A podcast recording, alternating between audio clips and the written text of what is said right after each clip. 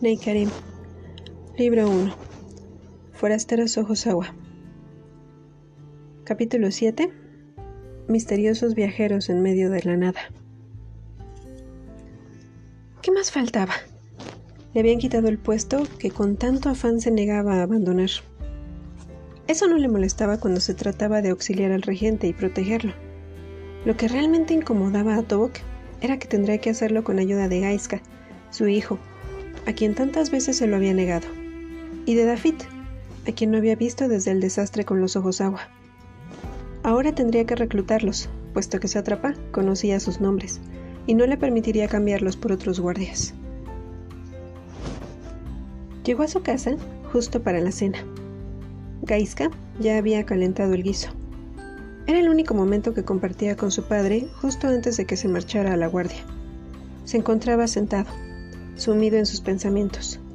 Otro día más sin saber de la misteriosa chica. Tal vez, pensaba el joven mientras recargaba la barbilla en las manos que descansaban en la mesa. Solo salga de noche. Tal vez sería mejor si pusiera un anuncio en cada árbol. No, eso sería demasiado, se contradecía. Tobok saludó a su hijo, dio un suspiro y comenzó. No había otra forma de decirlo. Tengo que hablar contigo. Se sentó en su lugar. Su hijo alejó las visiones para poner atención. He sido llamado para ser capitán de la Guardia Escolta de Sátrapa. Partiré a primera hora el día de mañana y regresaré una vez se haya dado el encuentro entre la hija del regente, Lia, y el príncipe Killen. Supongo que te acaban de dar ese lugar no me habías informado de nada. Me temo que el puesto de capitán de la Guardia Escolta es definitivo, continuó Tobok. La Guardia Nocturna quedó fuera de mis planes. El muchacho lo miró. Al ser hijo de un guardia, sabía perfectamente cómo cuidarse solo. Las ausencias eran continuas, más lo serían con un cargo mayor. Sin embargo, se adelantó Tobok. Esta vez no iré solo. Me acompañarán los dos mejores de las pruebas. Miró a su hijo. Tu nombre apareció entre esos dos. El joven se levantó de su silla tan rápidamente que la derribó al hacerlo. Estaba impactado por las palabras de su padre. ¿De verdad? ¿Es cierto? ¿Me dejarás ir contigo? ¿En realidad pasé la prueba? No aceptaría a alguien con menor puntuación. Gaiska corrió a abrazar a su padre. Era un sueño hecho realidad. ¿Y a dónde vamos? preguntó el joven más emocionado. A la ciudad de Rafferty. Tobok estaba complacido del abrazo de su hijo.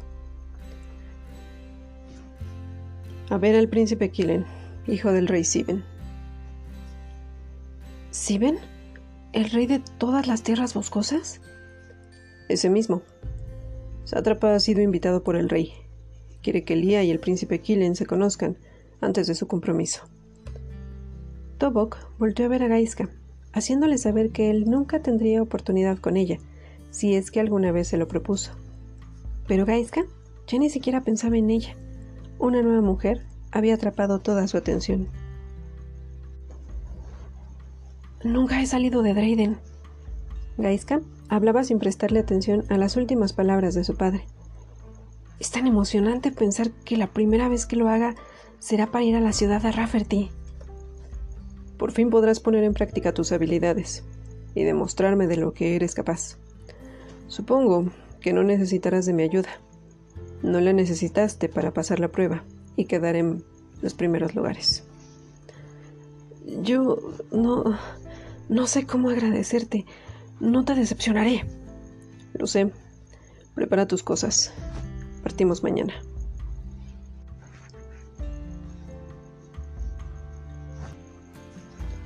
La noche pasó en silencio, para algunos demasiado lenta, mientras esperaban con ansias la salida del sol.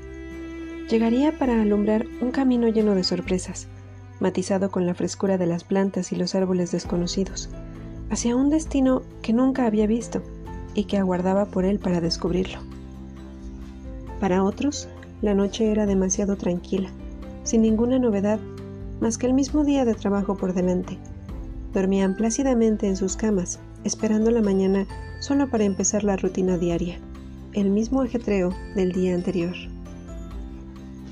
Sin embargo, también estaban aquellos a los que la noche se les pasaba tan rápido que parecía que de pronto los meses se convertían en días para llegar a un acuerdo que sería de beneficio para todos.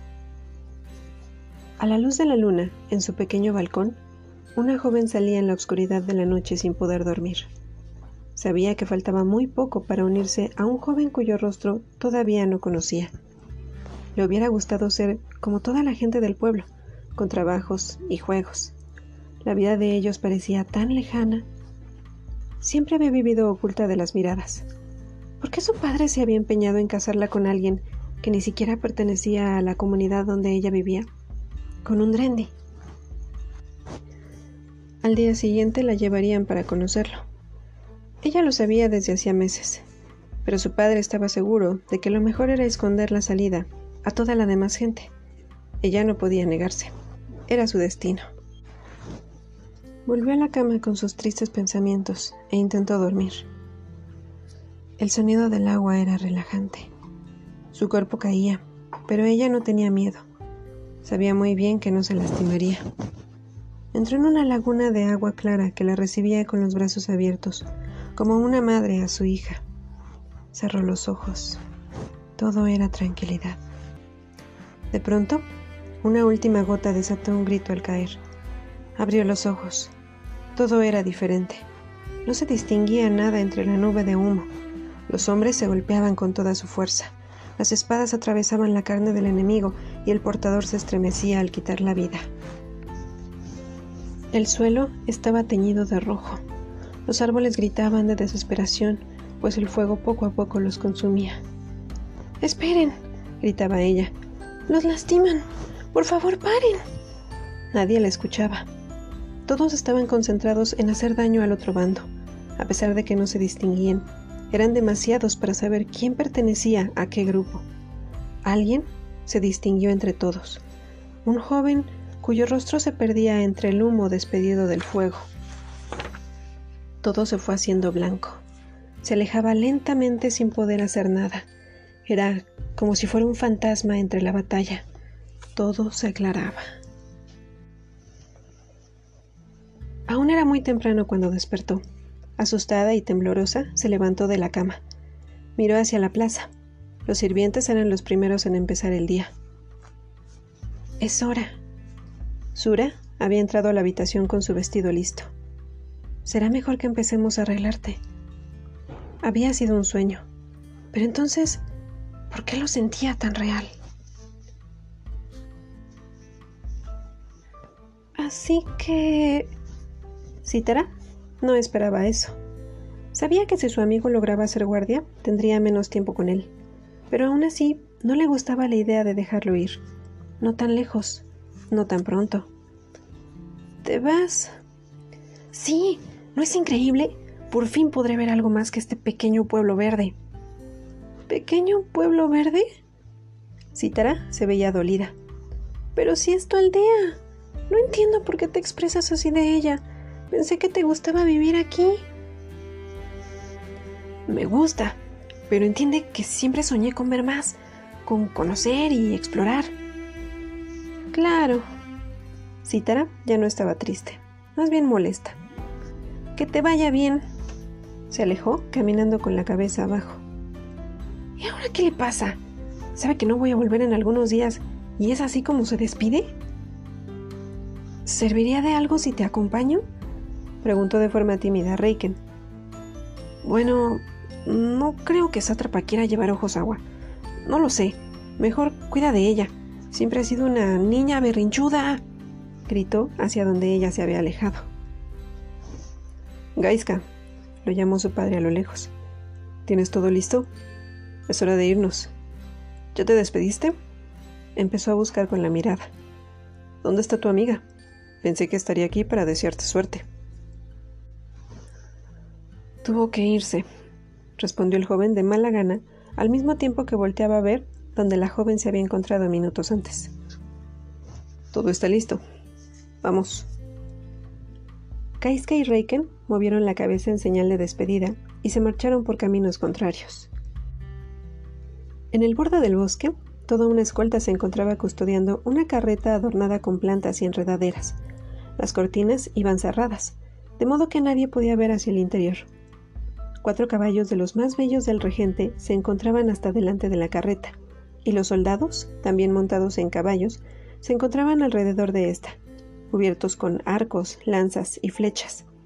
El fondo del bosque parecía desaparecer por la neblina. Aún era muy temprano. Cuando Tobok llegó acompañado de Gaiska, todos saludaron a su superior y rectificaron la posición de firmes. Gaiska ocupó su lugar junto a otro joven más o menos de su edad. Como todos saben, comenzó Tobok, nuestra misión es simple, llevar y traer al regente y a su hija sanos y salvos. Se mantuvo en su lugar observándolos a todos. El camino por el que nos dirigimos es un camino conocido y sabemos que es seguro. Sin embargo, eso no evita que les recuerde que todos están bajo mis órdenes, y cualquiera que las desobedezca podrá decirle adiós a su cargo. Comenzó a caminar de un lado a otro. La prioridad es la vida de aquellos a los que llevamos. El bosque puede ser traicionero. No es necesario que les recuerde que atacarán solo a mi señal y en caso de ser necesario. No espero tener que pelear con ninguno de ustedes por su ineptitud a saber escuchar. Volteó a ver a David, pero este evadió su mirada. Un instante después, Grego llegó con su guardia, cubriendo a Sátrapa. Saludó a Tobok y abrió paso al regente. Detrás de él se encontraba su hija, una pequeña figura encapuchada de color verde oscuro. El regente subió a la carreta después de su hija y sacó una mano para anunciar que estaba preparado para partir. Grego se acercó a Tobok. Son todos tuyos, amigo mío. Me encantaría ir contigo, pero ahora me toca custodiar el castillo. Espero que el viaje sea tranquilo y lleguen sin contratiempos. Gracias, respondió. Te veré a nuestro regreso. Se colocaron frente a frente. Ambos guardias pusieron la mano sobre el pecho, justo en el corazón, y luego giraron la palma abierta hacia el otro, como gesto de buena suerte. La carreta comenzó a avanzar, y los caballos alrededor de ella también. El grupo de gregos se mantuvo en la misma posición, despidiendo la guardia. ¡Eh, ustedes! gritó Grego. Apresúrense con el equipaje del regente. Se supone que debieron de cargarlo desde la entrada del alba. Tobok se dio cuenta de esto y se detuvo. ¿Qué pasa? Pensé que todo estaba listo. Se acercó a dos sirvientes vestidos con mantas blancas y con el rostro cubierto. Detrás de ellos se acercó galopando Sura, la dama de compañía de Lía. Tobok la saludó con un gesto de la cabeza y regresó a su lugar, en la punta de la escolta. Lo siento, había olvidado una parte del equipaje y tuvimos que volver. Los sirvientes cargaron torpemente un caballo y se montaron en otro. El grupo se fue internando más y más en la inmensidad del bosque, hasta que la niebla se los fue tragando y Grego no pudo verlos más. La mañana estaba fresca por las ligeras brisas que habían acompañado la primera gran lluvia. Aún se podía sentir la tranquilidad que acompaña la noche. El camino estaba desierto y la maleza tapaba de vez en cuando la vista.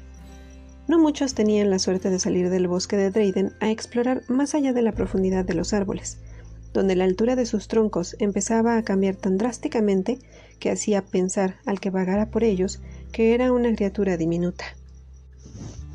La ciudad de Rafferty era uno de los tesoros más cuidados dentro del bosque. Los árboles la protegían con su altura. Su ubicación era solo conocida por algunos, pues no había un camino seguro. La corteza de los troncos cambiaba constantemente, despistando a cualquiera. El silencio solo se rompía con fragmentos del canto de las hojas y pequeños ruidos que delataban a los animales juguetones que pasaban cerca de ahí. Destacaban las pisadas de los caballos y las ruedas de la carreta que hacían crujir las hojas secas cuando pasaban sobre ellas. Tal vez sea hora de que los presente. Después de todo, creo que estarán juntos en diferentes ocasiones, por un largo tiempo. Tobok señaló a su hijo. Este es Gaiska, El joven mostró una pequeña sonrisa. Era un descanso, pues los nervios lo habían mantenido callado. Y él es Dafit, señaló al otro joven que también sonrió. Ambos fueron los mejores en la prueba. Supongo que ahora que el regente lo sabe, querrá contar con ustedes para sus múltiples tareas. Será mejor que se lleven bien entonces. Los jóvenes se miraron mientras seguían cabalgando. Es una suerte conocer a alguien el primer día, pensó Gaiska. El calor del sol los alcanzaba poco a poco, pero era amortiguado por las grandes hojas que los iban cubriendo a medida que se internaban en el bosque. Cada vez eran menos los rayos que se colaban. El panorama era impresionante, pues empezaban a distinguir matices dorados sobre todo. Así que, comenzó David después de un rato de cabalgar en silencio. También sacaste uno de los mejores resultados. El otro joven lo miró, pensando en lo que a continuación le iba a decir. ¿En qué puesto estuviste? No te vi en la guardia nocturna. Bueno, yo... Gaiska no sabía exactamente qué contestar. Para su fortuna, su padre los cayó en ese momento. Todos los demás se detuvieron. Instintivamente pusieron las manos sobre las armas, solo en caso de que se necesitaran. Sabían que no podrían usarlas, a menos que Tobok se los indicara.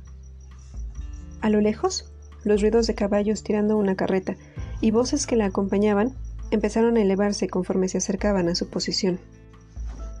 No parecían enemigos, pues cantaban y reían, como si se tratara de una fiesta.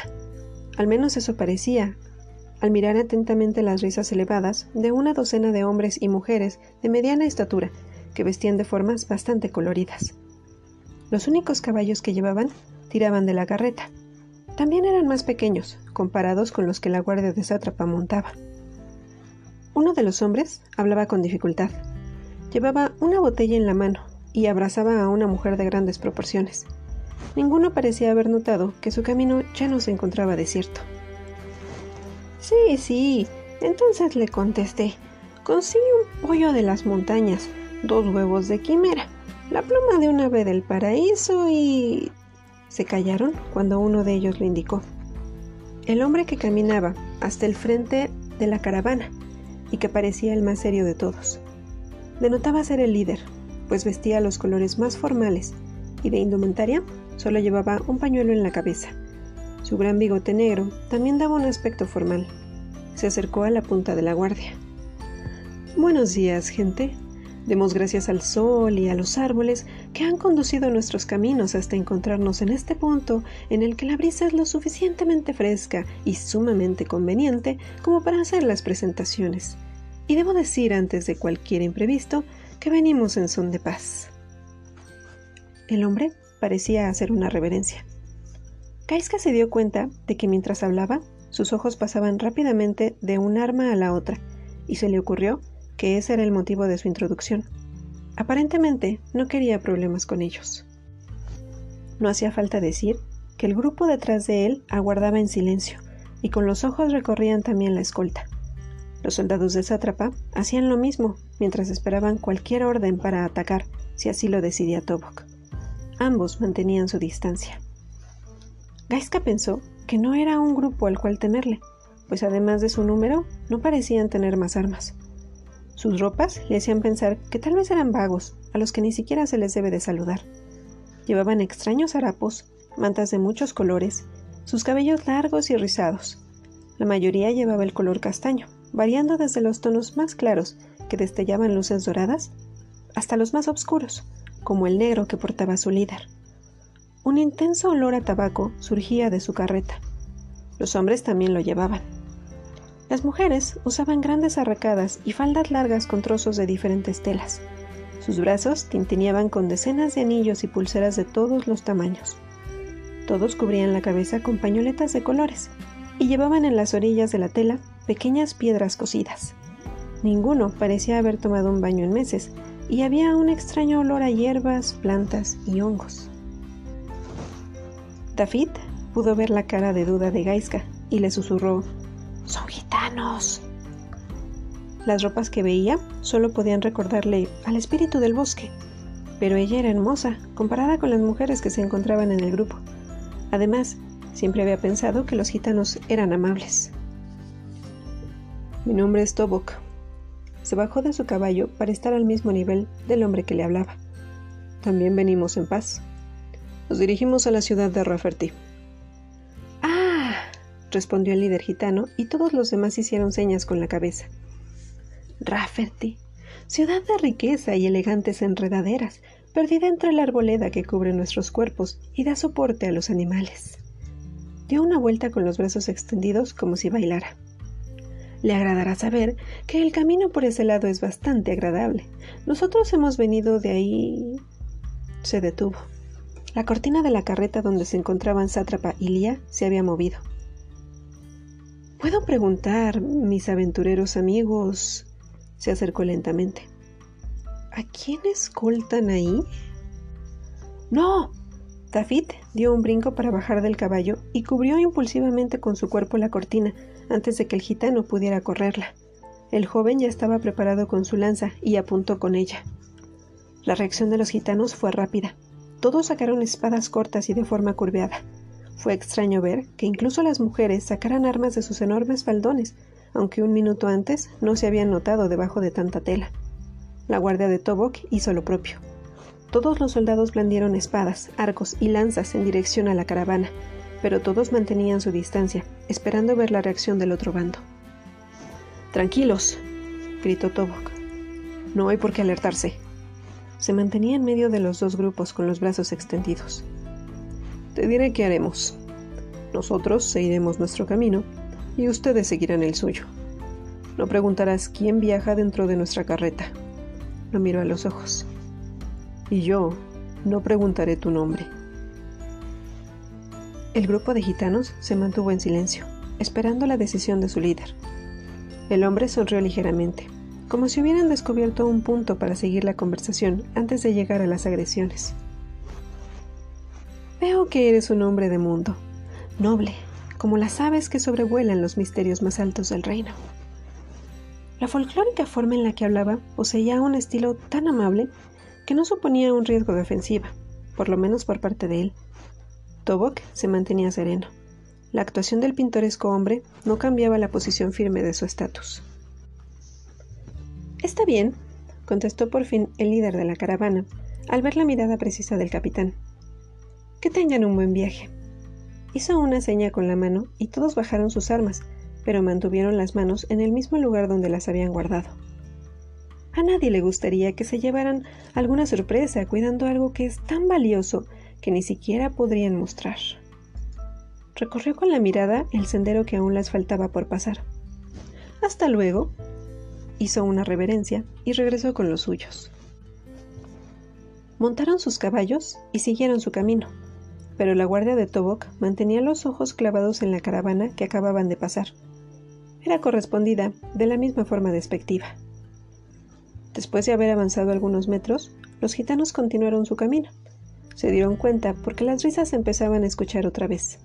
Parecía que para ellos no había pasado absolutamente nada. El grupo de Tobok se encontraba a la expectativa. Todos se mantenían callados. Volviste a desobedecer órdenes. Tobok se veía bastante serio y hablaba sin mirar a nadie en particular. Todos sabían a quién se refería. Estamos demasiado lejos para que vuelvas. Su caballo dio un relincho. Supongo que sigue siendo afortunado. Tafit agachó la cabeza y apretó los dientes para tratar que el incidente no se le quedara tan marcado. Pensé que serían amables. Gaiska se dio cuenta de la tensión que inundaba con el silencio y trató de volver el momento menos amargo cambiando de conversación. Lo son, contestó su padre. Pero no puedes jugar con gitanos. Son muy hospitalarios y brindan su ayuda sin pedir nada a cambio. Pongámoslo de esta forma. Si estuvieras herido y perdido en el bosque, sería una bendición encontrarte con uno de ellos. Sin embargo, quitó una rama en su camino que se encontraba al nivel de su cabeza.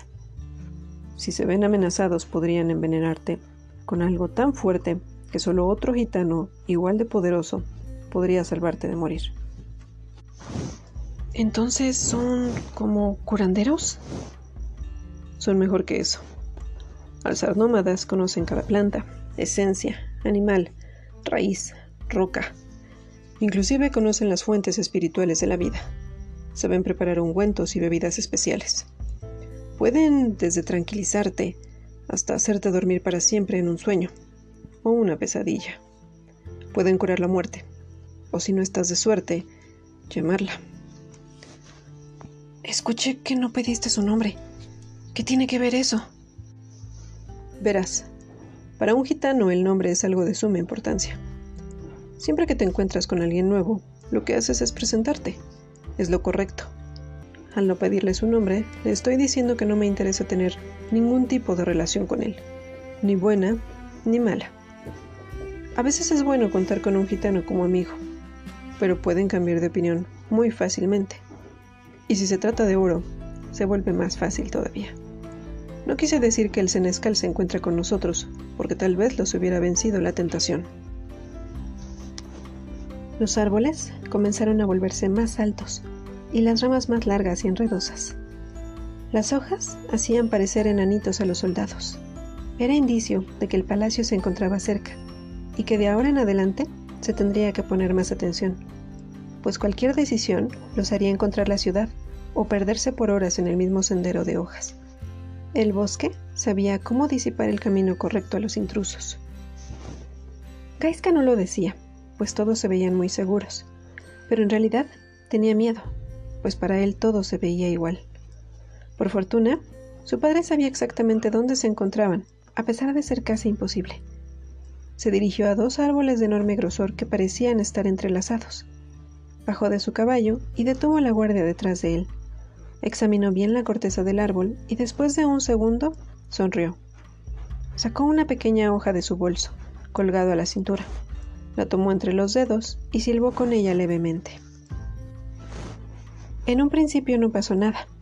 Solo el viento se sintió por fin, después de caminar bajo las sombrías copas de los árboles que habían cubierto sus pasos después de tanto tiempo. Volvió a colocarse la hojita en los labios y esta vez, al silbar, un pequeño rayo de luz verde se asomó justamente en medio de los troncos de los árboles, dejando ver que no estaban tan unidos como parecía. Poco a poco comenzaron a moverse y a desenroscarse, dejando ver para el asombro de todos la gran ciudad de Rafferty, como si hubiera estado todo el tiempo en medio de los árboles. Sin duda, Rafferty era uno de los tesoros mejor guardados por el bosque viride Gaiska incluso se asomó detrás de los árboles enroscados, pero no se veían más que árboles, cientos de árboles, pero ningún palacio en el centro de ellos.